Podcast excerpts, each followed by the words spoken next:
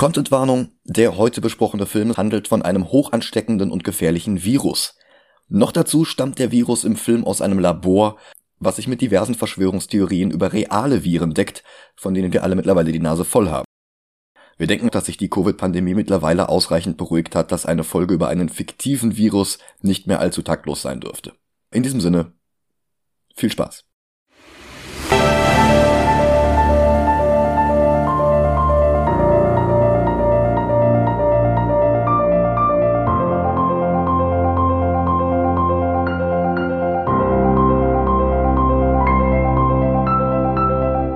Hallo und willkommen zu Time Travel Gilantes. Hallöchen.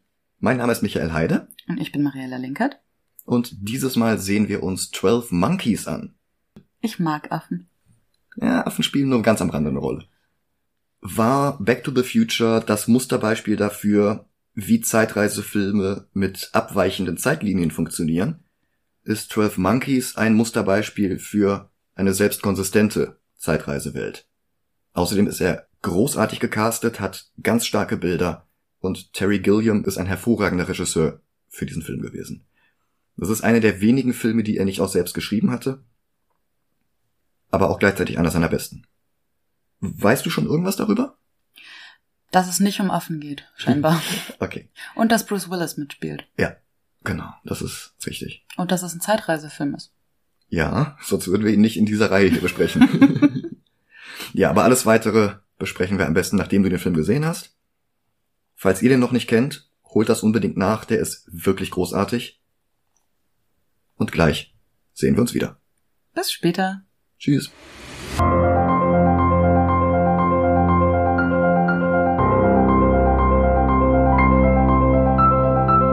Und da sind wir wieder.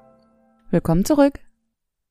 12 Monkeys war inspiriert vom französischen Kurzfilm La Jetée, der über 28 Minuten ein postapokalyptisches Paris zeigte. Ja, den habe ich sogar gesehen.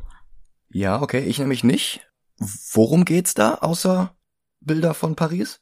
Es geht um einen Mann, der ähm, nach dem Dritten Weltkrieg lebt die Menschheit unter der Erde. Ach, okay. Mm, und dort gibt's Gefangenenkolonien und mit den Gefangenen dort werden Experimente durchgeführt. Und einer der Männer hat einen Traum, einen immer wiederkehrenden Traum von einem Bild, das in seinem Kopf festhängt, von einer jungen Frau auf der Aussichtsdeck von einem Flughafen. Und er mhm. weiß, das muss kurz vor Beginn des Kriegs gewesen sein. Und er weiß nicht, hat er sich's eingebildet, mm, um sozusagen einen letzten friedlichen Moment abzuspeichern, den es gar nicht gab, oder hat das wirklich so stattgefunden? Und die Wissenschaftler der Menschheit, die überlebt haben, möchten einen Weg finden, in die Vergangenheit zu kommen.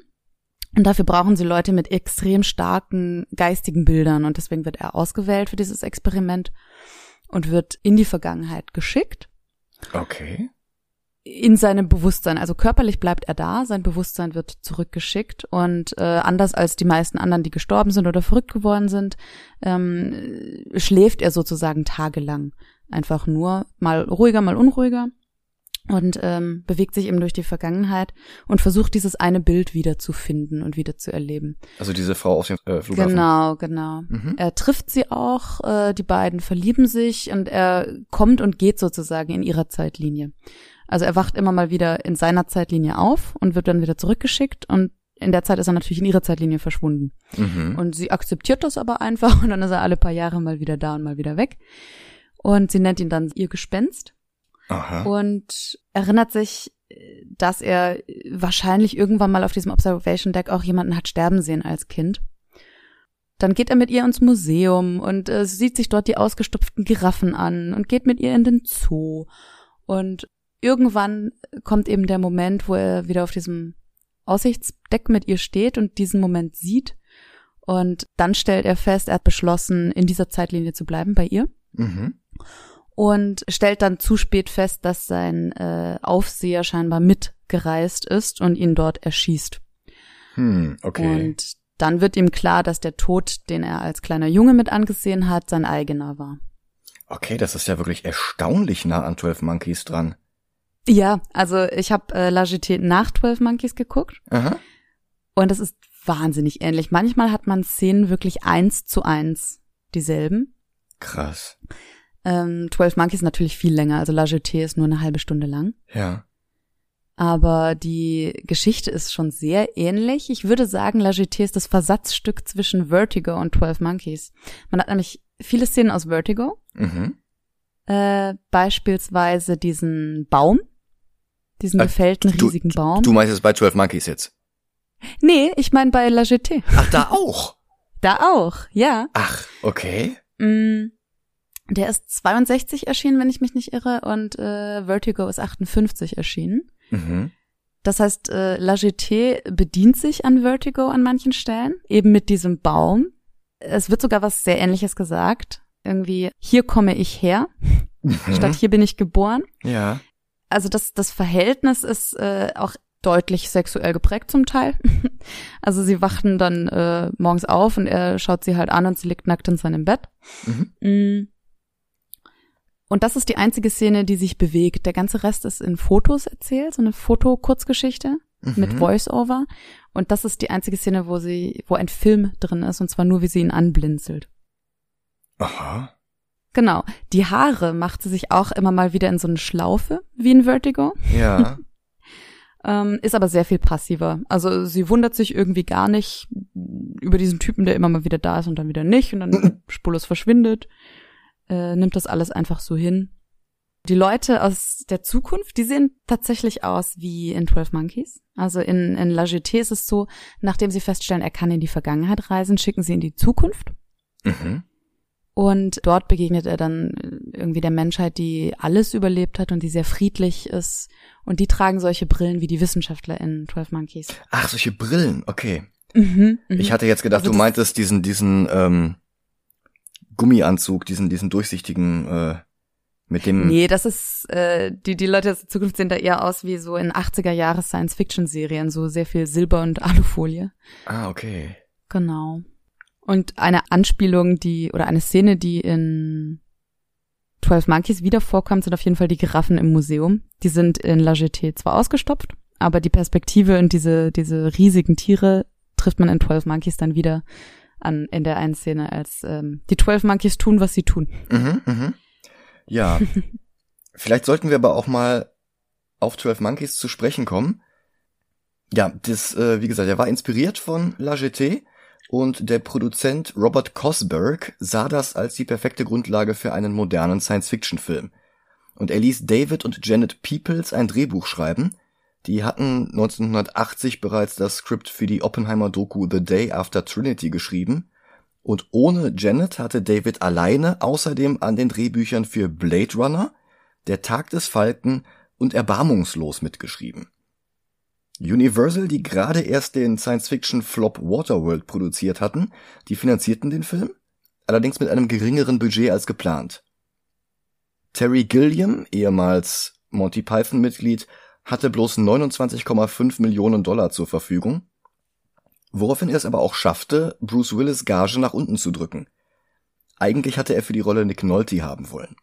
Für die zweite männliche Hauptrolle hatte Gilliam an Jeff Bridges gedacht, mit dem er in The Fisher King zusammengearbeitet hatte. Letztlich wurde es dann aber Brad Pitt, der gerade erst seinen Durchbruch dank Interview mit dem Vampir und Seven gehabt hatte und der darum noch verhältnismäßig günstig war. Das erklärt's. Ja, Ich wollte nämlich gerade sagen, wer will denn nicht Brad Pitt und Bruce Willis in seinem Film? Ja. Beide Castingentscheidungen stellten sich dann auch als absolute Glücksgriffe heraus. Unter anderem, weil Gilliam darauf bestand, dass Bruce Willis so ein paar seiner Markenzeichen sowie diesen stahlblauen Blick einfach mal weglässt. Aber der Reihe nach. 12 Monkeys beginnt mit einem Textprolog. Fünf Milliarden Menschen sterben 1997 an einem tödlichen Virus. Die Überlebenden verstecken sich unter der Erde und überlassen die Oberfläche erneut den Tieren. Das hat zumindest ein paranoider Patient im Baltimore County Hospital behauptet im April 1990. Sein Name wird nicht genannt, aber im weiteren Verlauf des Films werden wir noch herausfinden, wer das ist. Der Vorspann zeigt schwarze Affen mit roter Umrandung, die sich zu französischer Akkordeonmusik in einer Spirale angeordnet drehen. Und das hat mich schon wieder ein wenig an die surrealeren Momente von Vertigo erinnert. Also die Albtraumsequenz, die Jimmy Stewart etwa in der Mitte des Films hat. Bloß dass hier die Namen der HauptdarstellerInnen durch das Bild ziehen. Auch die Spirale an sich ist ähnlich wie in Vertigo. Da im Vorspann ist auch schon so eine Spirale nur im der Iris des Auges, das da zu sehen ist. Ach echt? Ich meine. Denn die Spirale kann ich mich jetzt nicht erinnern. Vielleicht bilde ich es mir ein und ich meine einen anderen Film. Möglich. Aber ja, kann sein. Das ist, also Vertigo ist bei mir jetzt halt auch schon wieder zwei Wochen her. Mhm. Aber du hast gerade schon diese Nahaufnahme eines Auges erwähnt bei Vertigo und hier geht es weiter mit der Nahaufnahme der Augen eines kleinen Jungen. Ein Schuss ertönt und wir sehen nach wie vor nichts als die Augen des Kindes. Dann der Schrei einer blonden Frau, ein langhaariger Typ im Hawaii-Hemd, der in einem Flughafenterminal zu Boden geht. Der Junge, der die beiden traurig beobachtet, und der Film springt zu einem dunklen Ort. Der erste Auftritt des von Bruce Willis gespielten James Cole, der nicht ganz zufällig dieselben Initialen hat wie John Coffey, Jesse Custer und andere fiktive Messias-Figuren.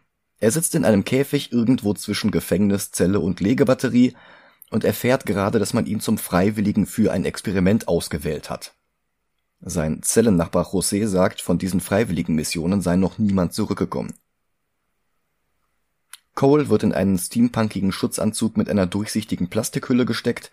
Darin soll er an die Oberfläche gehen und die schneebedeckte Stadt Philadelphia untersuchen, unter der sie sich befinden. Ausgestattet mit einem Koffer sammelt er Insekten, Spinnen und andere Proben, die unterirdisch von Wissenschaftlern untersucht werden sollen. Unerwartet wird er von einem Bären erschreckt, der aber gar kein Interesse daran hat, ihn zu fressen. Er demonstriert nur eindrucksvoll, dass Menschen in dieser Postapokalypse nicht mehr das Sagen haben.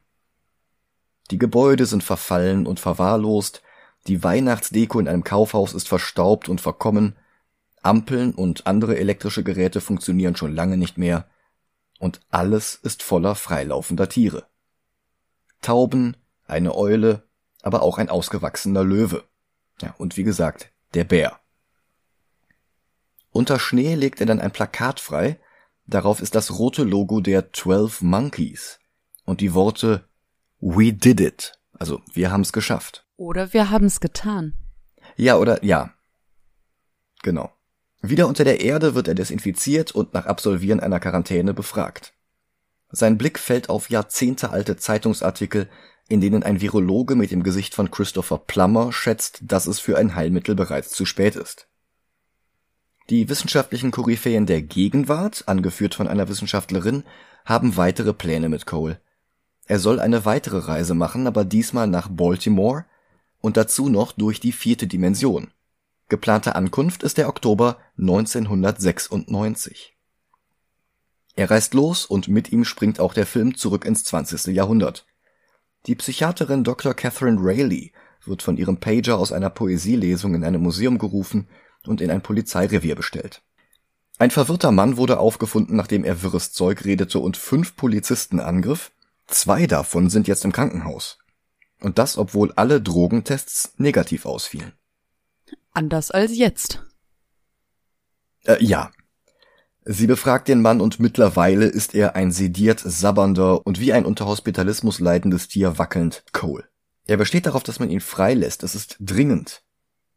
Sein Gesicht kommt Dr. Rayleigh bekannt vor, aber sie kann es nicht zuordnen.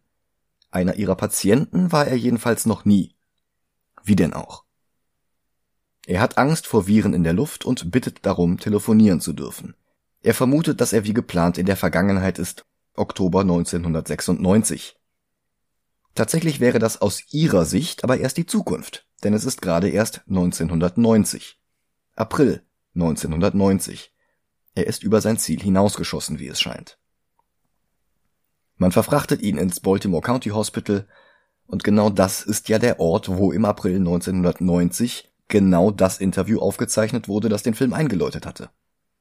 Dieser namenlose Patient war die ganze Zeit Cole selbst gewesen. Erneut wird er gewaschen und desinfiziert, es ist genauso entwürdigend wie in der weit entfernten Zukunft. Es ist sogar dieselbe Szene, es ist dieselbe Perspektive, es ist dieselbe Handlung. Ja, stimmt. Das, das sollten wir hinzufügen, ja. Einer der Pfleger nennt ihn bloß Jimbo, kontrolliert ihn auf Läuse und steckt ihn in den Gruppenraum zu den anderen Patienten. Darunter ist auch Jeffrey Goins, das ist die Rolle von Brad Pitt. Und der hatte für den Film in tatsächlichen Krankenhäusern echte Patienten studiert. Manisch zappelnd und mit weit aufgerissenen Augen und diesem patentierten Pitt-Grinsen, bei dem er den Unterkiefer immer leicht nach vorne schiebt, um zu zeigen, dass seine Rolle mentale Probleme hat. Naja, und er führt Cole durch die Räumlichkeiten. Dabei klärt er ihn aufgeregt darüber auf, dass viele der Patienten hier gar nicht wirklich krank sind und hier nur gefangen gehalten und ruhig gestellt werden, weil sie nicht in das System passen, in dem man ständig die vorgeschriebene Rolle im Kapitalismus spielen muss, um nicht als krank deklariert und weggesperrt zu werden. So eine offene Kapitalismuskritik geht in einem Hollywood-Film aber gar nicht klar, darum legt seine extrem überdrehte Performance nahe, dass man ihn nicht ernst nehmen darf, weil er sich enorm weit in eine unangebrachte Paranoia hineingesteigert hat. Diese Performance hat Gilliam übrigens damit hingekriegt, dass er Pitt seine Zigaretten weggenommen hatte. Nein, wirklich. Das steht zumindest so bei IMDb. Ich äh, hoffe, dass das stimmt, weil es ist einfach eine zu lustige Anekdote. Ein anderer Patient deklariert sich als nicht wirklich aus dem Weltall kommend, er ist lediglich divergent. Ist Cole vielleicht auch divergent? Wobei ich die Darstellung von einem psychisch Kranken mit Wahnvorstellungen, der weiß, dass er Wahnvorstellungen hat, gar nicht so schlecht finde. Ja, ja. Aber dieser Monolog mit dem sind Sie auch divergent, mein Freund, wurde später vom Kölner Rapper Professor T von Creme de la Creme gesampelt und für sein Soloprojekt Grobian benutzt. Als Catherine Cole befragt, haben sie ein schönes Missverständnis, als sie ihn fragt, ob er schon mal im Gefängnis war, und er antwortet in der englischen Tonspur zumindest underground, was sie versteht als auf der Flucht, er meint aber natürlich unter der Erde. Er war in einem Gefängnis unter der Erde. Wie kann man den Underground als auf der Flucht verstehen? Das verstehe ich nicht. Ja, ähm, wenn jemand underground ist, ähm, dann ist er, dann hält er sich versteckt vor der Ach, Polizei. du meinst sowas wie abgetaucht quasi. Mhm, genau. Ah, okay. Okay, ich hatte, ich hatte es halt direkt verstanden, als er war im Gefängnis unter der Erde. Und naja, das, das meinte er ja auch damit. Und ich, ja gut. Cole berichtet der Leitung des Sanatoriums, darunter Frank Gorshin, der 1966 mal den Riddler gespielt hatte, davon, was von 1996 bis 97 mit der Menschheit passieren wird. Und genau das ist das Gespräch, das wir als Texteinblendung zur Exposition am Anfang des Films gesehen haben. Er ist in die Vergangenheit gereist, nicht um den Ausbruch zu verhindern, denn die Vergangenheit kann er überhaupt nicht ändern. Sie ist ja bereits geschehen. Das ist ein Musterbeispiel für Novikov. Er soll lediglich Recherchen zur Verbreitung des Virus anstellen und dann in die Gegenwart des Jahres 2035 zurückkehren. Es gibt eine Telefonnummer, die er anrufen soll, aber die wird erst 1996 vergeben sein. 90 erreicht er unter der Nummer noch eine schwarze Familie, die überhaupt nichts mit seinem Gefasel anfangen kann. Hilft natürlich nicht, damit er dem medizinischen Personal erklären kann, dass er die Wahrheit spricht. Nachts unterhält sich Goins mit ihm und redet über Krankheiten verursachende Keime. Als Semmelweis die damals erforschte, hatte ihn auch niemand ernst genommen, aber Semmelweis hatte recht. Dass die Mehrheit über geistige Gesundheit entscheidet, ist nicht immer vernünftig. Cole erblickt dabei eine Spinne, will sie für seine Auftraggeber konservieren und steckt sie in Ermangelung von Alternativen in den Mund und schluckt sie herunter. Goins erzählt ihm, dass sein Vater bereits informiert ist und ihn bald befreien wird, ein Ausbruch ist gar nicht nötig. Wärter kommen dazu und Goins droht damit, dass sein Vater die Erde erbeben lassen wird. Und sie nehmen ihn trotzdem mit. Am nächsten Tag läuft im Gruppenraum eine Doku über Versuchstiere. Cole murmelt, dass es die Menschheit vielleicht ja sogar verdient hat, von der Erde gefegt zu werden, und Goins hält das für eine gute Idee. Das wird später nochmal wichtig. Cole schreibt einen Brief an Dr. Rayleigh, bis er seine Medikamente bekommt, woraufhin er sich nicht mehr konzentrieren kann und nur noch starr auf den Bildschirm guckt, wo gerade Werbung für Urlaub auf den Florida Keys läuft, ein Leitmotiv in diesem Film. Goins beschließt, ihm zur Flucht zu verhelfen. Er regt alle Patienten auf, bis der komplette Gruppenraum in Chaos versinkt. In dem ganzen Durcheinander schafft es Cole, trotz der Drogen, einen Schlüssel aufzusammeln und eine Gittertür zu öffnen. Für den Gang dahinter nutzt Gilliam einen Dolly-Zoom, auch das wieder ein Element aus Vertigo.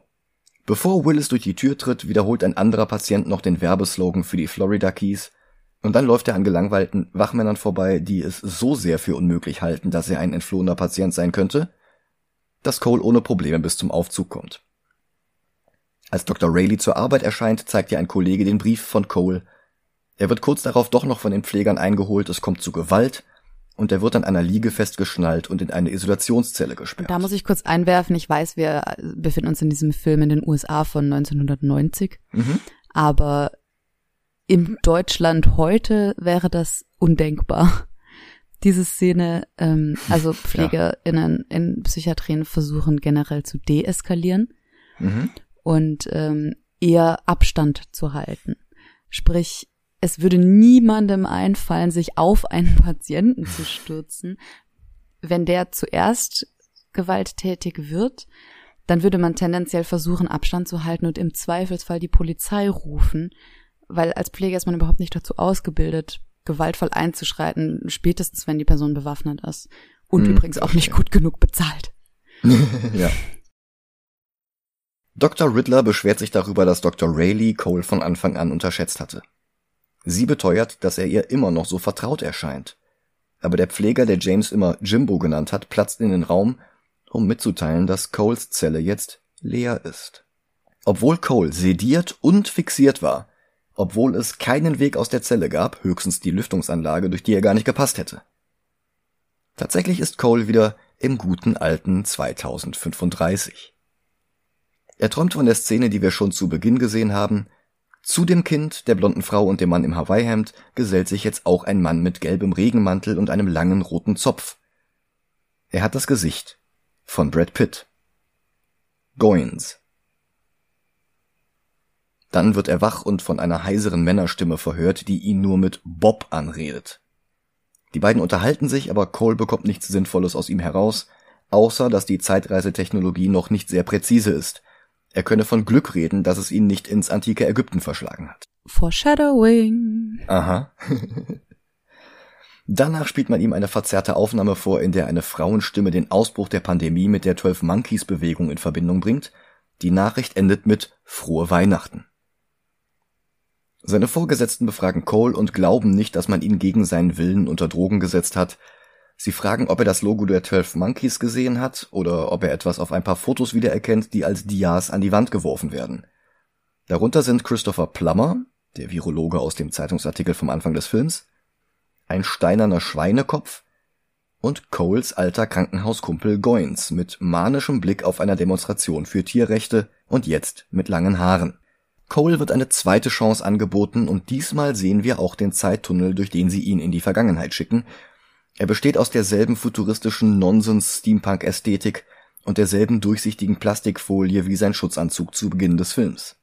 Allerdings ist das auch eine direkte Anlehnung an La Jetée, ah. wo allerdings die Kabel ähm, weniger Steampunk-mäßig, eher so im Metro-Stil ich weiß nicht, ob du Metro 2033, das Videospiel kennst. Kenne es nicht, aber es ist mir ein grundsätzlicher Begriff. Also ich, ich kann mit der Ästhetik was anfangen. Ja, also ähnliche Prämisse. Ähm, ich glaube, Atomkrieg, äh, mutierte Monster draußen, die Menschheit hat sich in die U-Bahn-Tunnel zurückgezogen. Und mhm. ähm, das ist aber sehr viel verstaubter, dreckiger, improvisierter. Und da werden ihm auch solche Kabel angeklipst, wie jetzt hier. Mhm. Das ist, ähm, er liegt in der Hängematte, hat so eine Art Schlafmaske auf und bekommt ähm, auch solche Kabel in Kinn geklipst, wie hier auch. Ah, okay. Diesmal soll er auch wirklich im richtigen Jahr landen, aber Fehlanzeige. Stattdessen findet er sich in einem Schützengraben im Ersten Weltkrieg wieder. Granaten fliegen, alles ist voller Rauch und aufgeregte Menschen in Gasmasken brüllen ihm etwas in einer Sprache zu, die er nicht versteht. In diesem Chaos hört er plötzlich eine vertraute Stimme, die seines Zellennachbarn José. Dann springt der Film zurück nach Baltimore, diesmal haben wir tatsächlich 1996 und Dr. Rayleigh ist im selben Museum wie vorhin. Bloß hört sie diesmal keinem Vortrag zu, sondern hält selbst einen.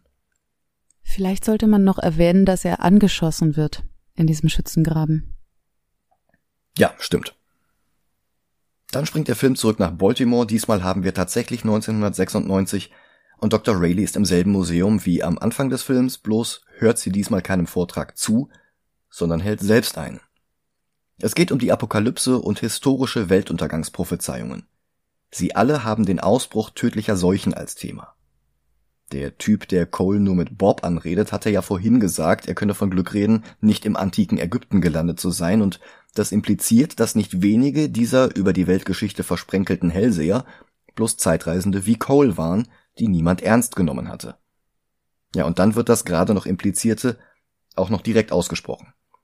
Einer dieser Propheten war nämlich ein Soldat im Ersten Weltkrieg, der in Frankreich auf Englisch vor einer tödlichen Seuche warnte, die 1996 ausbrechen soll.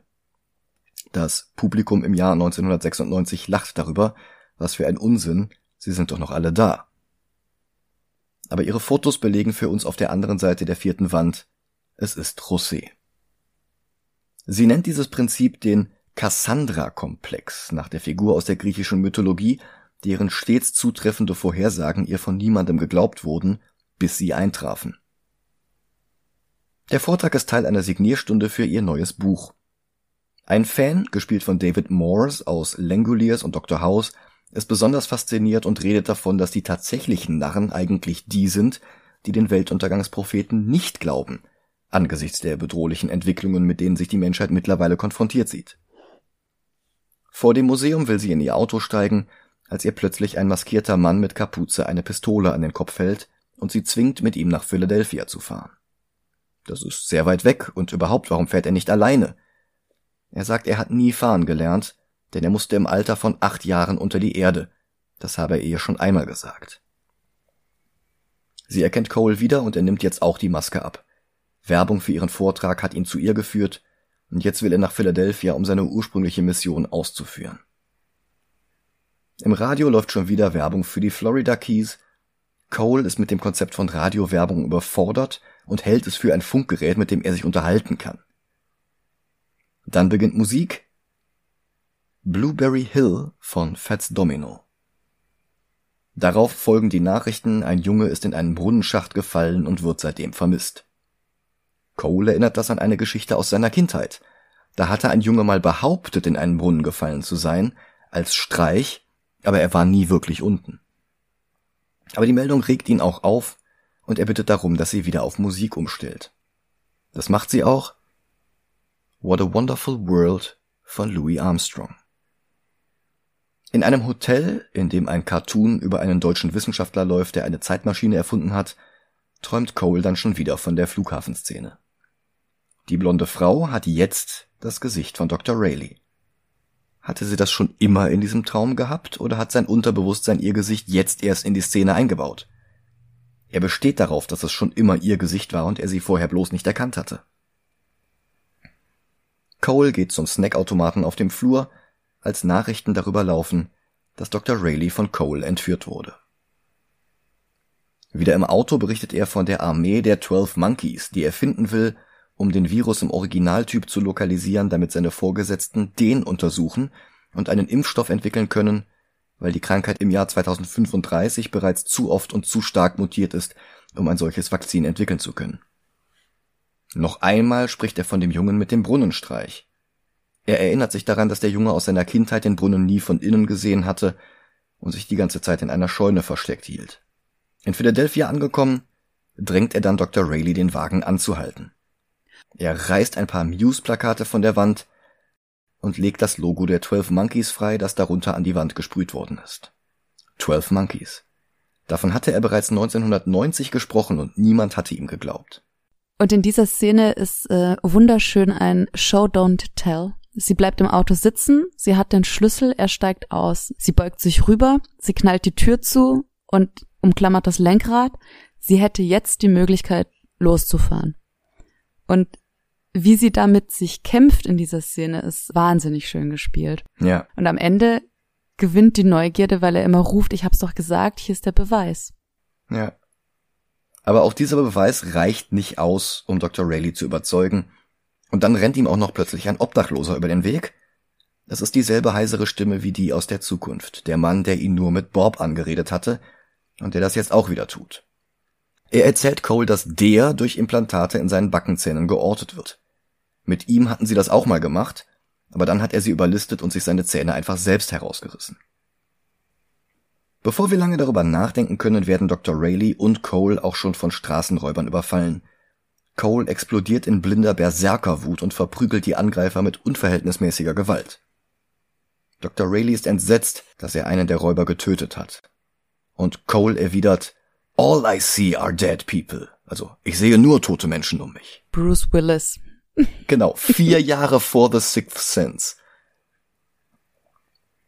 Er nimmt dem Dieb die Pistole ab und dann gehen sie zurück auf die Straße vorbei an einem Weltuntergangsprediger, der Cole ebenfalls wiedererkennt.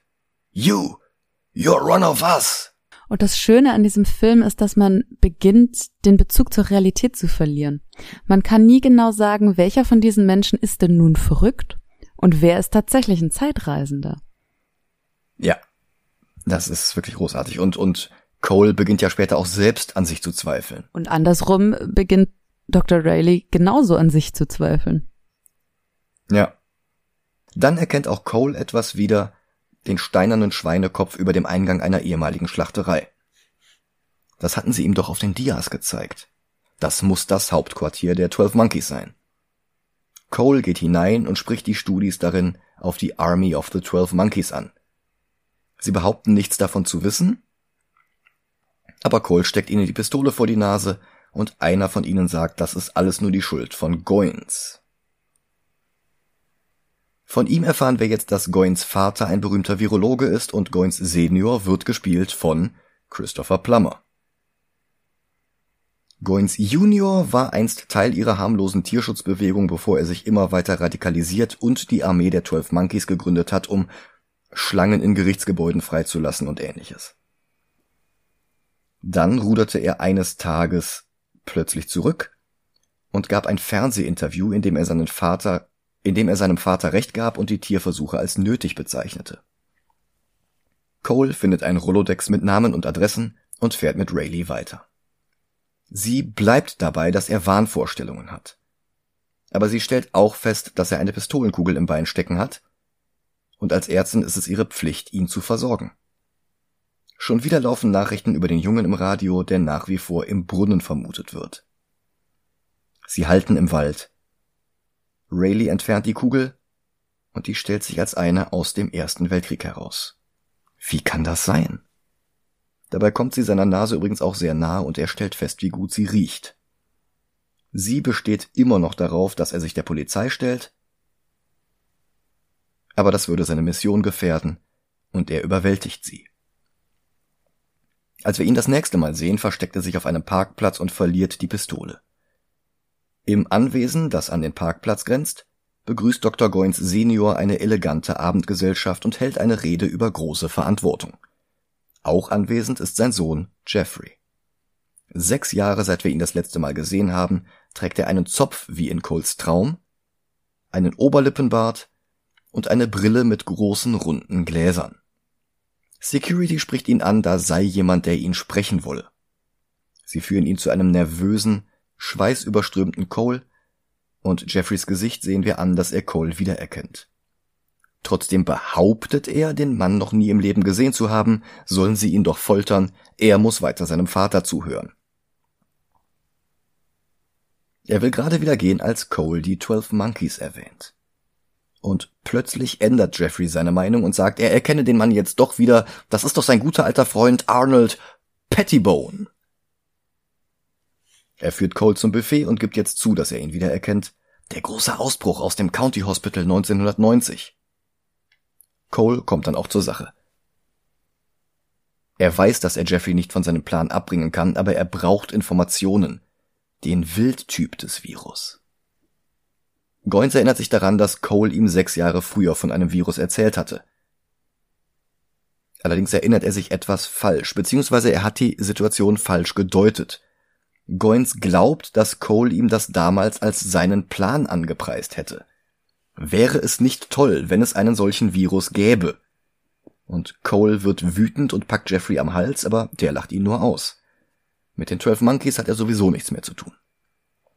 Die Security kommt zurück Cole soll herausgeworfen werden, er kann aber schon wieder entkommen. Verfolgt von der Polizei. In der Küche sehen gerade ein paar angestellte Fernsehnachrichten, die Leiche einer etwa 30-jährigen Frau in einem Park könnte die vermisste Psychiaterin Dr. Rayleigh sein. Und wir, die Zusehenden, kommen jetzt auch ins Zweifeln. Hat Cole sie wirklich umgebracht? Nein, natürlich nicht. Allerdings hat er sie in den Kofferraum gesperrt.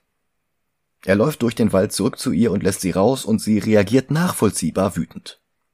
Sie prügelt auf ihn ein und fragt, was er in der Zwischenzeit angestellt hat. Er macht sich Vorwürfe, dass er überhaupt Jeffrey erst auf die Idee gebracht hat, den Virus freizusetzen. Wenn Dr. Rayleigh doch bloß recht hätte und er sich das alles nur einbilden würde, aber leider ist es nicht so. Dann hat die Polizei ihn eingeholt. Dr. Rayleigh läuft zum Auto, hupt, und als er sich wieder umdreht, ist sie schon wieder alleine. Ein Polizist, gespielt von Christopher Meloni, den ich ständig mit Elias Koteas verwechsle, befragt sie und zeigt ihr ein Bild von dem Räuber, den Cole totgeschlagen hat. Sie weist darauf hin, dass das Notwehr war, und der Cop unterstellt ihr das längst widerlegte Konzept Stockholm-Syndrom.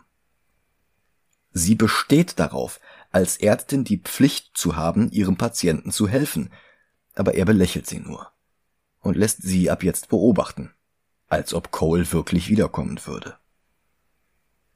Die Nachrichten im Fernsehen berichten jetzt, dass der Junge, den alle im Brunnenschacht vermutet hatten, sich in Wirklichkeit in einer Scheune versteckt hatte. So wie Cole es ihr geschildert hatte. Dr. Rayleigh hält gerade Porzellan in den Händen, als ihr klar wird, dass Cole vielleicht doch mit allem recht haben könnte, und ich rechne es dem Film hoch an, dass er das Klischee vermeidet, sie den Krempel fallen zu lassen vor Schreck. Stattdessen schneidet der Film zurück in die Zukunft, wo die Chefetage Cole jetzt ein Ständchen singt, Blueberry Hill, wie im Radio vorhin. Stolz auf seinen Erfolg, den Ausbruch der Pandemie auf das Umfeld von Dr. Goins zurückverfolgt zu haben, bieten sie ihm jetzt eine Begnadigung an, aber Cole will davon nichts wissen. Er wünscht sich so sehr, dass er sich das alles nur eingebildet hatte und wirklich bloß ein schizophrener Patient von Dr. Rayleigh ist, dass er sich jetzt selbst einzureden versucht, dass dem auch tatsächlich so ist. Er möchte nur gesund werden, das alles hinter sich lassen und in Frieden in den 90ern leben. Aber so einfach ist das nicht. Rayleigh wendet sich an den Riddler. Wenn Cole mit dem Jungen in Fresno recht hatte, was, wenn er auch mit der Seuche recht behalten soll? Aber Dr. Gorshin kann ihr nicht ganz glauben. Als Cole wieder zu sich kommt, immer noch im Krankenbett, da hört er wieder die Stimme von dem Typen, der ihn Bob nennt. Cole sagt, er hätte ihn in der Vergangenheit getroffen und sein Gegenüber habe sich die Zähne herausgerissen. Die Stimme glaubt das nicht. Das ist doch verboten, warum sollte er das tun? Und überhaupt, Bob, du willst doch nur an der frischen Luft bei deiner Ärztin sein. Ist doch so. Oder, Bob?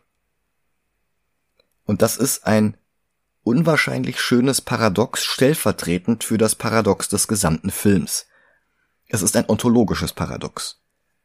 Der Typ, der ihn Bob nennt, hat von Cole erfahren, dass er sich die Zähne rausreißt. Und daraufhin macht er das und erzählt davon Cole, damit Cole es lernt, um es in der Zukunft wieder ihm zu erzählen. Da sie diese beiden Erlebnisse in unterschiedlicher Reihenfolge erleben, hat niemand überhaupt die Idee als erstes gehabt, die Zähne rauszureißen. Also es ist ein Bootstrap-Paradox. Und doch ist es kein Paradox, das die interne Logik des Films gefährdet. Denn dadurch, dass Bruce Willis weiß, dass sich, nennen wir ihn mal Bob, die Zähne rausgerissen hat, wird ja nicht verhindert, dass er Bob davon erzählt. Und dadurch, dass Bob ihm davon erzählt, wird nicht verhindert, dass es, also, es geht immer noch trotzdem auf. Genauso wie der komplette Plot des Films aufgeht, obwohl der insgesamt ein ontologisches Paradox ist. Ich mag, dass er trotz allem diese interne Logik hat.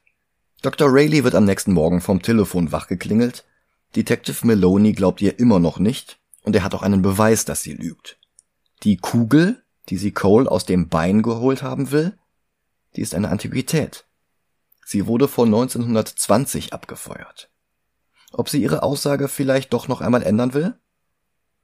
Und endlich fällt ihr ein, warum Cole ihr bereits 1990 bei ihrem ersten Treffen so bekannt vorkam.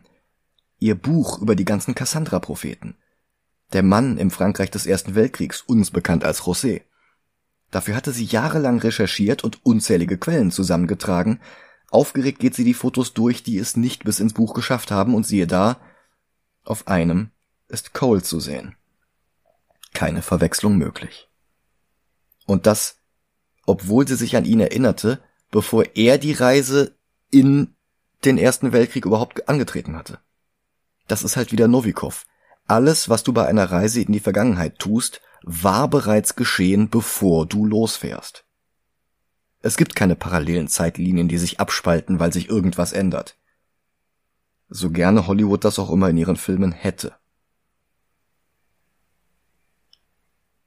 Cole bietet jetzt seine Chefetage noch einmal in die 90er zurückgeschickt zu werden. Er ist bereits so weit gekommen, er hat die meiste Erfahrung, er kann noch mehr Details zusammentragen, noch präziser herausfinden, wann, wie und wo es zur Freisetzung des Virus kam. Er stößt erst einmal auf Skepsis. Er ist doch bestimmt bloß süchtig geworden nach der Welt vor der Pandemie. Und überhaupt dieses unverschämte Benehmen, das er ihnen gegenüber zuletzt an den Tag gelegt hatte.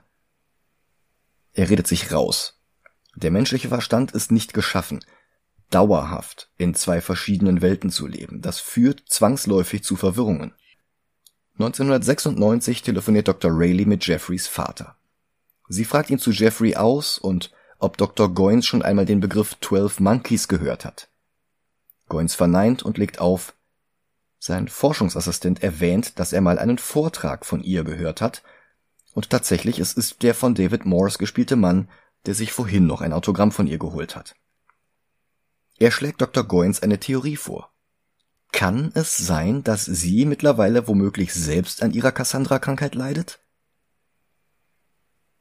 Um auf Nummer sicher zu gehen, bittet Goins ihn, die Sicherheitsvorkehrungen trotzdem noch einmal weiter zu verstärken. Und auch das ist wieder so ein ontologisches Paradox wie das mit den Zähnen.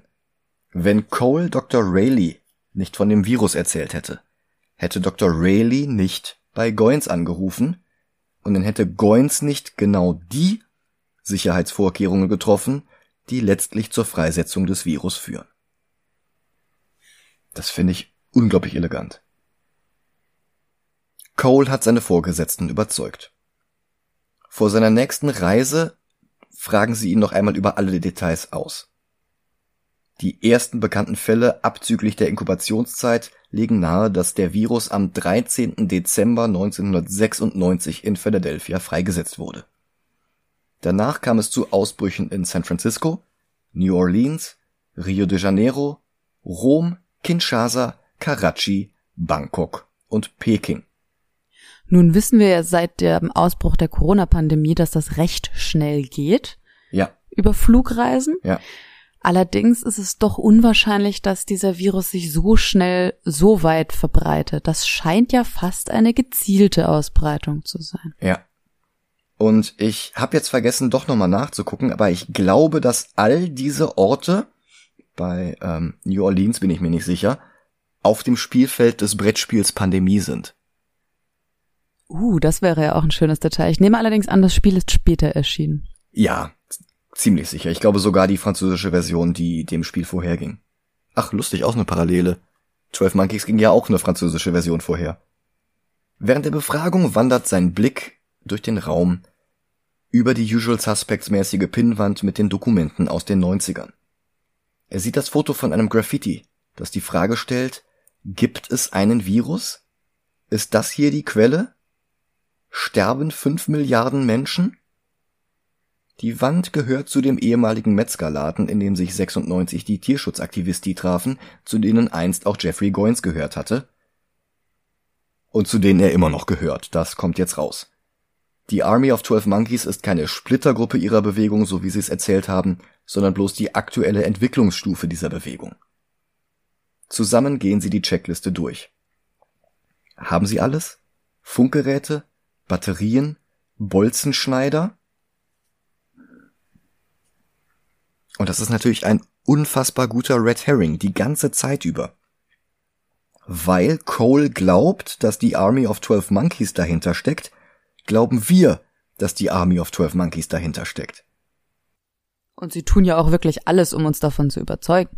Ja, das stimmt. Tatsächlich ist ihr Plan aber ein völlig anderer. Dr. Rayleigh trifft vor der Tür auf den Typen mit den Zahnlücken. Gibt es eine Möglichkeit, ihn zu kontaktieren? Kommt er denn nicht aus der Zukunft, um James zu beobachten? Aber er weiß nicht, wer James ist. Klar. Er kennt ihn ja auch nur als Bob. Ja, und er macht jetzt den Eindruck, dass er Catherine für völlig verrückt hält. Ja, okay, das, das stimmt. Aber das, das äh, ergibt ja keinen Sinn, wenn er sich hier schon die Zähne rausgerissen hat. Dann hat er ja definitiv schon mit James geredet. Schon, aber wir sehen hier ähm, eine Verschiebung von was ist wahr und was ist falsch. Ach, darauf wollte ich hinaus. Ja, ja klar. ich, ich will darauf hinaus, dass Catherine dadurch, dass sie immer mehr glaubt, dass Cole tatsächlich aus der Zukunft kommt, sich in der Gegenwart immer verrückter verhält. Ja. Gleichzeitig verhält sich Cole in seiner Zeitlinie immer verrückter, weil er sich so sehr wünscht, sich alles nur einzubilden. Ja, das ist auch eine schöne Symmetrie, ja, beziehungsweise ein Chiasmus eigentlich. Ihr Blick fällt auf ein paar Street Artists und sie klaut einem von ihnen eine Spraydose, um eine Botschaft an die Wand zu sprühen. Die Botschaft, die Cole Jahrzehnte später auf dem Foto sehen wird. Um dann wieder zurückzureisen. Zu ihr. Und in dem Moment kommt er dann auch an. Er ist jetzt davon überzeugt, dass er nur eine Psychose hat und er will sich der Polizei stellen und sie könnte ihm danach helfen, ganz gesund zu werden. Aber jetzt ist es Dr. Rayleigh, die an den Virus glaubt. Jeffreys frühere Psychiaterin. Die anderen elf Monkeys können es nicht fassen. Hat er seiner Ärztin etwa alles erzählt?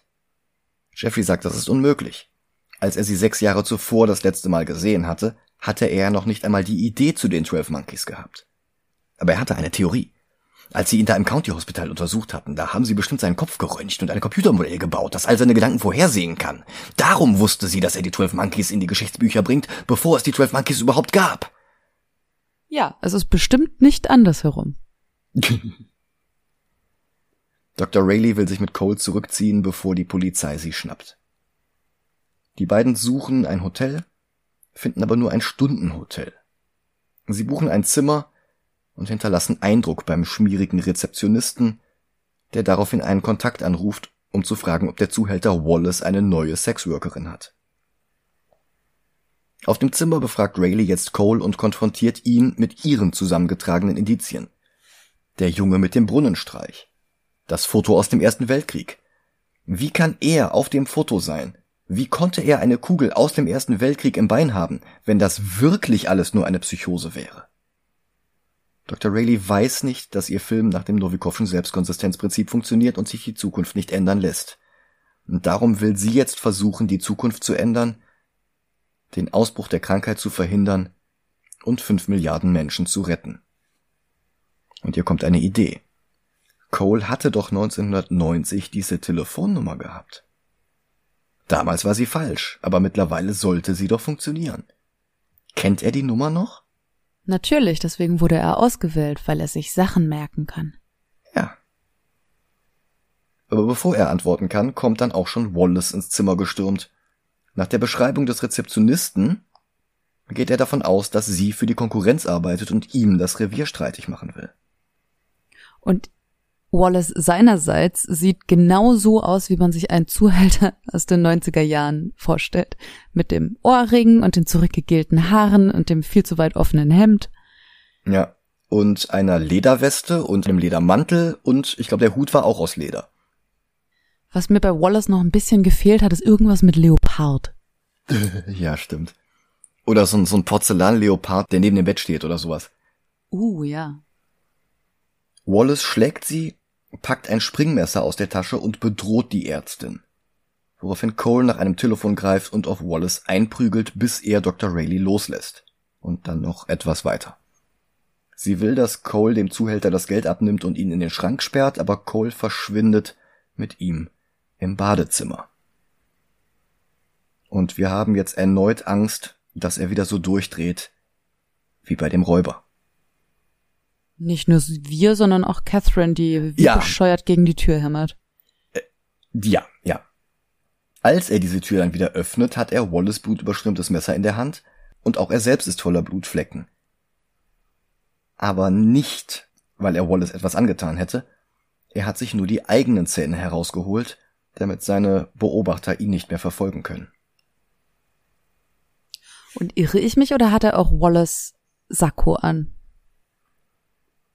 Nee, Wallace hatte keinen Sakko. Wallace hatte so eine, so eine helle Lederweste. Ah, okay. Ich, ich glaube, die hat er jetzt nicht. Ich hatte irgendwie den Eindruck, er hätte ein anderes Outfit an, als er wieder aus dem Bad kommt. Das kann sein. Ich, ich müsste jetzt nochmal nachgucken. Da habe ich jetzt nicht drauf geachtet. Wieder so ein Ding. Vielleicht bilde ich es mir einfach nur ein. Passend zur äh, Handlung des Films. Man weiß nicht, was echt ist und was nicht. Richtig. Wieder an der frischen Luft lässt sie ihn kurz alleine stehen, um die Nummer anzurufen, die er ihr dann doch noch mitgeteilt hat. Er erschrickt sich vor einem ausgestopften Bären in einem Schaufenster, der das Trauma an die Mission zu Beginn des Films wieder aufreißt. Dann kommt sie zurück und freut sich, dass alles gut ist, dass sie sich die Zeitreise und den Virus und alles doch bloß eingebildet haben, denn am anderen Ende der Leitung war bloß die Bandansage einer Teppichreinigungsfirma. Aus Spaß hat sie eine Nachricht hinterlassen. Die Nachricht, die Cole in der Zukunft vorgespielt wurde. Und sie freut sich so sehr. Ja. Darüber, dass sie einfach nur verrückt sind. Hm. Sie kommt zurück und sagt, das ist alles gut, wir sind einfach nur verrückt. Ja. Und das, das ist so schön, dieser Wunsch, sich das alles einzubilden. Sie wollen ja selber nicht glauben, dass sie recht haben. Ja. Bis er ihr alles Wort für Wort aufsagen kann, was sie gerade erst als Nachricht hinterlassen hat. Sie dreht sich dann ganz verwirrt um und sagt, das ist unmöglich, dass du das gehört hast. Ja. Aber er hat's gehört. In der Zukunft. Durch die Verzerrung durch die Rekonstruktion der Datei hatte er ihre Stimme einfach nicht erkannt. Sie müssen untertauchen. Als erstes kaufen sie sich Kleidung und Perücken in dem Kaufhaus, das zu Coles Zeit verlassen sein wird, wo er vor ein paar Tagen und gleichermaßen Jahrzehnte später die Mission absolvierte, die wir zu Beginn des Films gesehen haben. Wo er das erste Mal auf die Schilder der Armee der Twelve Monkeys gestoßen war. Die setzt jetzt endlich ihren Plan in die Tat um, und der beginnt damit, dass sie Dr. Goins entführen, also Jeffreys Vater. Er war von Dr. Rayleigh gewarnt worden, dass so etwas passieren konnte, und er hat Vorkehrungen getroffen. Er selbst weiß den Code nicht mehr, mit dem man den Virus aus dem Labor herausholen kann. Diesen Code weiß nur sein Assistent, David Morse. Wah, wah, wah. Aha. Rayleigh und Cole verstecken sich im Kino und dort ist eine 24 Stunden Hitchcock-Matinee gerade läuft Vertigo. Als Tribut an die Vorlage, könnte man sagen. Ja. Die Szene mit den Baumringen, hier wurde ich geboren, hier bin ich gestorben, und die Parallelen zu Cole sind halt wie gesagt kein Zufall. Um auf La Jetée zurückzukommen, hier komme ich her. Ja. Als Jimmy Stewart und Kim Novak am Meer stehen, beschließt Dr. Rayleigh Cole das Meer zu zeigen, das er ja nie gesehen hat. Während sie ihn schminkt und ihm einen falschen Bart anklebt, nickt er kurz ein. Als er wieder aufwacht, ist das Kino bei Die Vögel angekommen. Eine schöne Parallele dazu, dass die Tierwelt und die Natur zurückschlagen. Ja, ja, stimmt. Mein Gott, die Verbindung habe ich gar nicht gezogen. Ja, du hast völlig recht. Dr. Rayleigh sitzt nicht mehr neben ihm, er läuft aus dem Saal und sieht sie dort stehen und jetzt ist sie blond. Wie Kim Novak als Judy als falsche Madeline. Und nochmal zur Erinnerung, die Schauspielerin von Dr. Rayleigh heißt Madeline. Madeline Stowe. Und auch in diesem Film gibt es eine blonde Frau, die immer wieder vorkommt. Ja. Und auch in Dialog und Soundtrack gibt es Echos von Vertigo. Am nächsten Morgen fahren sie mit dem Taxi zum Flughafen, aber alle Straßen sind blockiert, denn es eilen plötzlich Tiere durch die Straßen Philadelphias. Auch der Bär vom Anfang des Films. Oder vielleicht sein Vorfahre. Neben einem Zeitungsautomaten, auf den die Twelve Monkeys ihr Logo gesprüht haben und die Nachricht We did it. Sie wollten nie den Virus freisetzen. Sie wollten ein Statement gegen Tierhaltung und Tierversuche abgeben. Darum haben sie alle Zootiere befreit und stattdessen Dr. Goins in einen der Käfige gesperrt. Hier schließt sich wieder die Klammer zu einem anderen Plan von Goins, den er 1990 schon verworfen hatte, nämlich die Menschenjagd auf Broker in der Wall Street mit Netzen und Tasern. Als Bruce Willis 1990 das erste Mal die Studis, die Aktivisti in dem Shop mhm. befragt, sagen sie, äh, Goins würde nur Ärger bringen, er hätte sich äh, abgespaltet und wollte mit den 12 Monkeys so eine Menschenjagd veranstalten. Sie hätten schon Taser und Netze gekauft und dann hätte er aber seine Freunde verraten, wie er es immer tut und diese Pressekonferenz gegeben, bei der er sagt, dass sein Vater notwendige Experimente durchführt. Ja, okay. Ja, jetzt, jetzt, jetzt weiß ich, was du meinst. Und hier schließt sich jetzt die Klammer, dass Bruce Willis eine Entwicklung angestoßen hat, dass Goins eben doch etwas tut, was er eigentlich schon wieder verworfen hatte. Ja. Dann erreichen sie den Flughafen aber doch noch und es ist derselbe Flughafen aus Coles Träumen. Und jetzt wird ihm klar, das war nicht bloß ein Traum. Das war eine Erinnerung. Er ist jetzt gerade zweimal hier. Einmal als Erwachsener und einmal als acht Jahre altes Kind, das sich später verschwommen an die Ereignisse erinnern wird. Die Tickets hat Dr. Rayleigh unter dem Pseudonym Judy reserviert. Auch das wieder eine Anspielung auf Vertigo. Als sie die Karten abholt, kommt sie an einem Mann mit einem auffälligen Koffer voller Aufkleber vorbei, der hinter ihr in der Schlange steht. James Cole hätte diesen Koffer vielleicht erkannt. Ach, war der auch bei den Bildern dabei? Der Mann in dem Hawaii-Hemd am Anfang, und später, als der Traum sich schon entwickelt hatte, der Mann in dem gelben Anzug hatten diesen Koffer.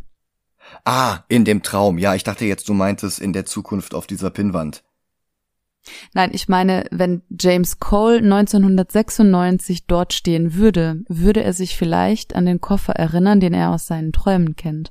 Ah, Aber so rum jetzt, ja. Catherine hat natürlich keine Chance, diesen Koffer zu erkennen. Ja, das stimmt. Ja. Ja, aber er ist gerade woanders, denn er ruft ein letztes Mal die Teppichreinigung an. Die Twelve Monkeys stecken gar nicht hinter der Pandemie, die haben bloß einen Streich gespielt und haben die Tiere befreit. Das Wort Streich war eben schon ein Leitmotiv bei dem Jungen mit dem Brunnen. Und hier bezieht es sich halt jetzt auf die Monkeys. Dann ist der Mann mit dem Koffer am Ticketschalter angekommen, die Mitarbeiterin zählt auf, wo er überall hin will. San Francisco, New Orleans, Rio de Janeiro, Rom, Kinshasa, Karachi, Bangkok und Peking. All die Orte, an denen die Pandemie ihren Anfang nehmen wird, in genau dieser Reihenfolge. Die Kamera fährt zurück und zeigt, mit wem sie redet. Es ist der Mann mit dem gelben Regenmantel und den langen roten Haaren, der in Coles Träumen zuletzt das Gesicht von Jeffrey Goins getragen hatte – aber hier sehen wir sein Gesicht nicht. Cole muss seinen falschen Schnurrbart neu ankleben, weil der sich langsam ablöst. Als er das auf der Flughafentoilette macht, hört er wieder die heisere Stimme von Bob. Und dann begegnet ihm noch jemand aus der Zukunft, José, der ihm eine Pistole in die Hand drückt. Und gleichzeitig sehen wir jetzt auch den jungen Cole ankommen. Dr. Rayleigh trifft im Duty-Free-Shop auf den Mann mit dem gelben Mantel, und sie sieht sein Gesicht. Es war nie Jeffrey Goins. Es war der Laborassistent von Jeffreys Vater. Der einzige, der die Codes hat, um den Virus aus dem Labor herauszuholen. Und weil Goins dank der Army of Twelve Monkeys gerade in allen Nachrichten ist, gibt es ein Foto von ihm auf der Titelseite der Zeitung. Und Morse ist mit auf dem Bild. Dr. Rayleigh erkennt ihn wieder und erinnert sich an die Signierstunde einige Monate zuvor.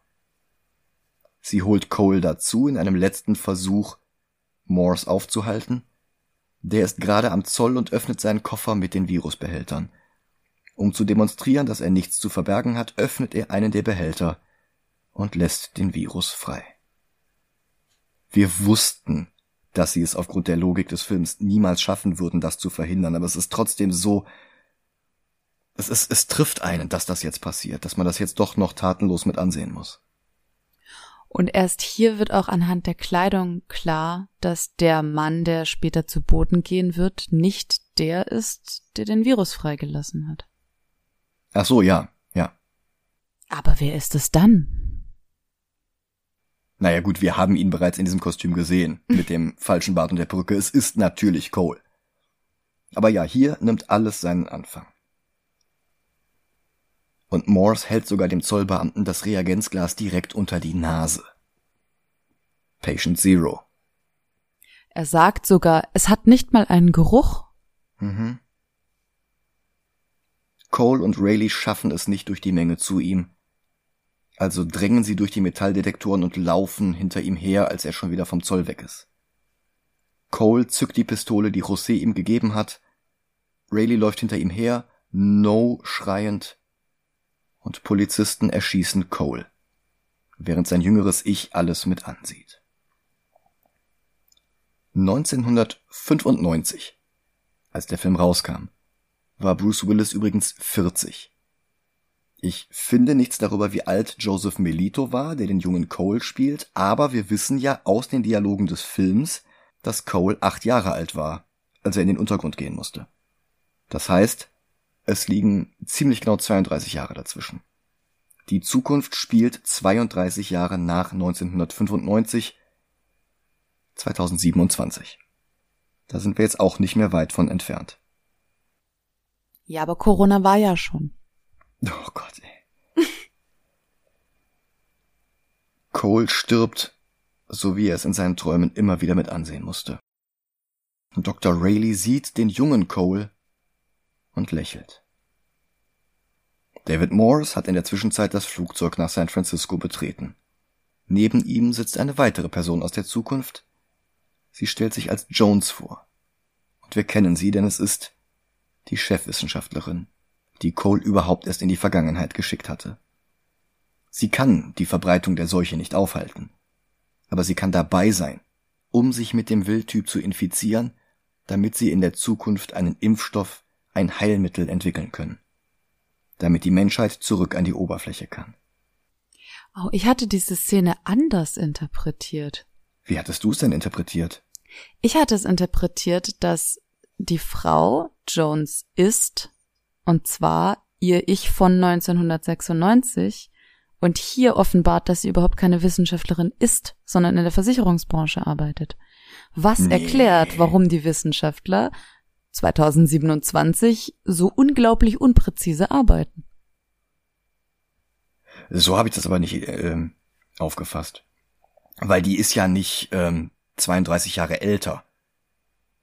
Das fällt mir ein bisschen schwer einzuschätzen, wenn sie immer diese Brille trägt, aber ich hatte schon den Eindruck, dass sie hier jünger aussieht als 2027. Ja, aber ich glaube, das sind keine 30 Jahre. Also ich glaube nicht, dass das so gedacht ist. Aber vielleicht irre ich mich auch und du hast es richtig interpretiert.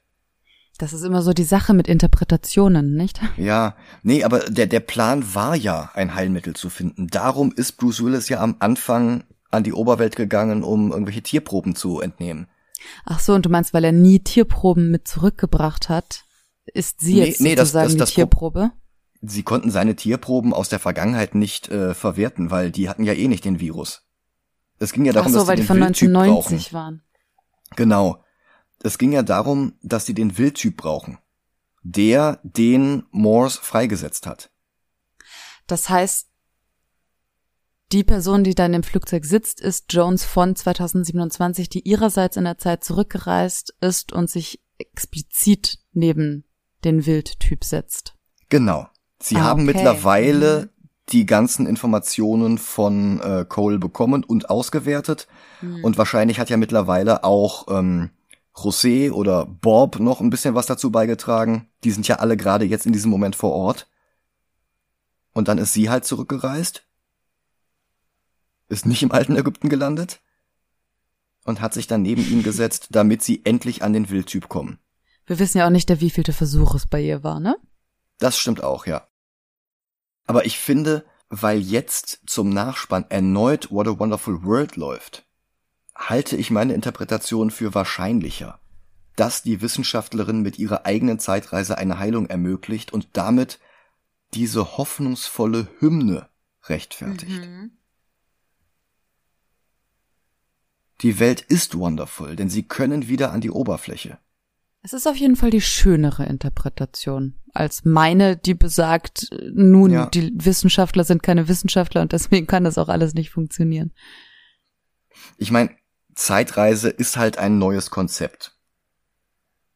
Ich weiß nicht, wie lange die an dieser Zeitmaschine geforscht haben. Also ich, ich sag mal, jemand aus der Versicherungsbranche könnte, solange er oder sie möchte, daran forschen und würde nichts rausfinden. Von daher schließe ich mich gerne deiner Interpretation an. Okay, danke.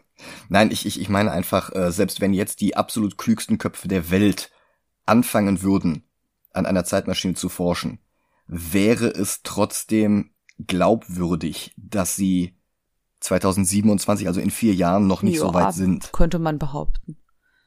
Naja. Ähm, egal welche unserer Interpretationen jetzt die von Terry Gilliam und dem Ehepaar Peoples intendierte Version ist, wir müssen den Film jetzt ranken. Ich habe das Ranking nicht vor Augen. Ja, ich habe äh, unsere Liste gerade offen. Die besteht ja aktuell nur aus drei Filmen, nämlich Zurück in die Zukunft, eins, zwei und drei. Allerdings nicht in dieser Reihenfolge, weil du den Münzwurf gewonnen hattest und darum drei über zwei ist. Also Platz eins ist Zurück in die Zukunft eins, Platz zwei ist Zurück in die Zukunft drei und Platz drei ist Zurück in die Zukunft zwei. Mhm. Ähm, ich bin jetzt in derselben Zwickmühle, in der ich immer mit Dennis bin. Weil ich finde ihn besser als Zurück in die Zukunft 3, aber nicht besser als Zurück in die Zukunft 2. Ich finde, er ist wesentlich origineller als Zurück in die Zukunft 3. Der hatte zu dem Zeitpunkt ja schon ein Konzept, dem er einfach nur noch zu folgen brauchte, was er wahnsinnig gut gemacht hat. Das hatte Zurück in die Zukunft 2 noch nicht, von daher gebe ich dir recht. Jetzt haben wir das Problem, dass die beiden auf dem Ranking andersrum liegen, nicht? Ja, ähm, sollen wir, also ich finde, Back to the Future ist, ist befriedigender mit diesem Setup und Payoff. Auch wenn ich natürlich 12 Monkeys für den besten Film mit Novikov Zeitreiselogik halte. Ich überlege gerade, ob wir ihn einfach auf den neuen Platz 2 schieben, unter Back to the Future und über 2 und 3. Womit wir das Dilemma auch aus dem Weg hätten, ob jetzt 2 oder 3 besser ist. Ja, das halte ich für fair. Zumal eben es erster Teil ist. Ja.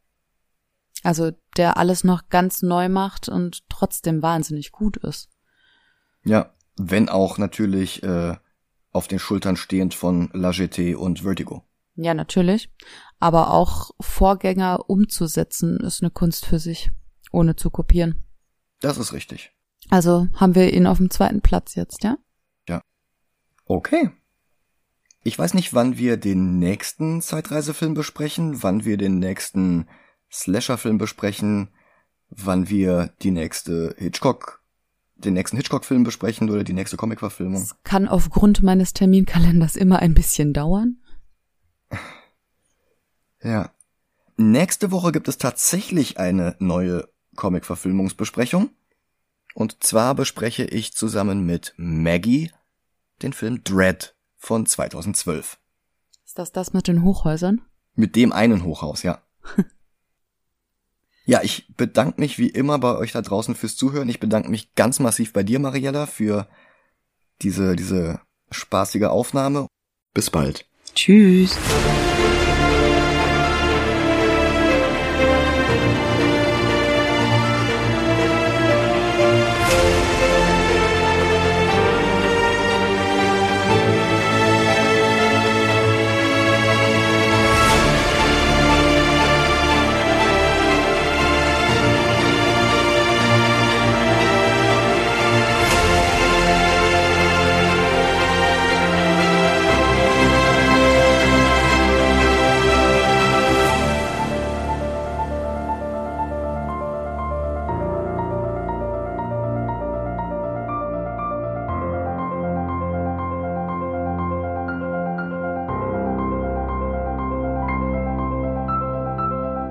danke, dass du mir die Welt der Zeitreisefilme näher bringst.